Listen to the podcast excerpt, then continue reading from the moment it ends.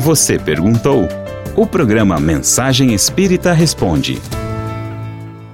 Seja bem-vindo ao quadro Você Perguntou aqui no programa Mensagem Espírita.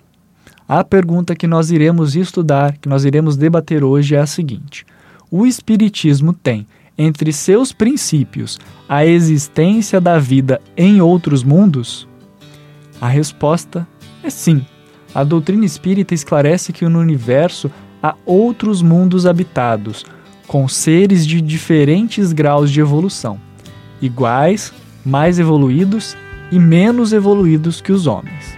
No livro dos Espíritos, nos é esclarecido que o homem terreno está longe de ser como se supõe o primeiro em inteligência, em bondade e em perfeição.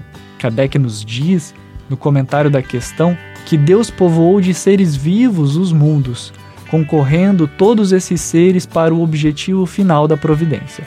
Acreditar que só existe vida no planeta que habitamos é duvidar da sabedoria de Deus, que não fez coisa alguma inútil. Certo que esses mundos têm uma destinação mais séria do que a que nós compreendemos agora. Aliás, nada há, nem na posição, nem no volume, nem na constituição física da Terra que possa induzir a suposição de que ela goze do privilégio de ser habitada, com exclusão de tantos milhares de milhões de mundos semelhantes.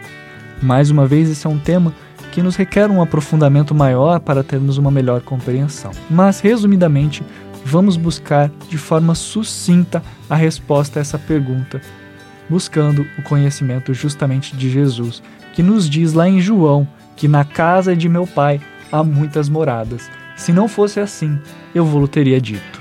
Com essa reflexão, respondemos a essa pergunta, mas também abrimos e convidamos para que o amigo ouvinte, tendo mais dúvidas, principalmente dúvidas mais específicas, possa entrar em contato conosco pela página Cefac Paranavaí ou então participando dos grupos de estudo para iniciantes que a casa oferece nesse momento que nós vivemos a pandemia do coronavírus, também pela forma virtual, pela forma das salas virtuais de estudo. Muito obrigado a todos pela participação e até a próxima. Até lá. Tchau, tchau.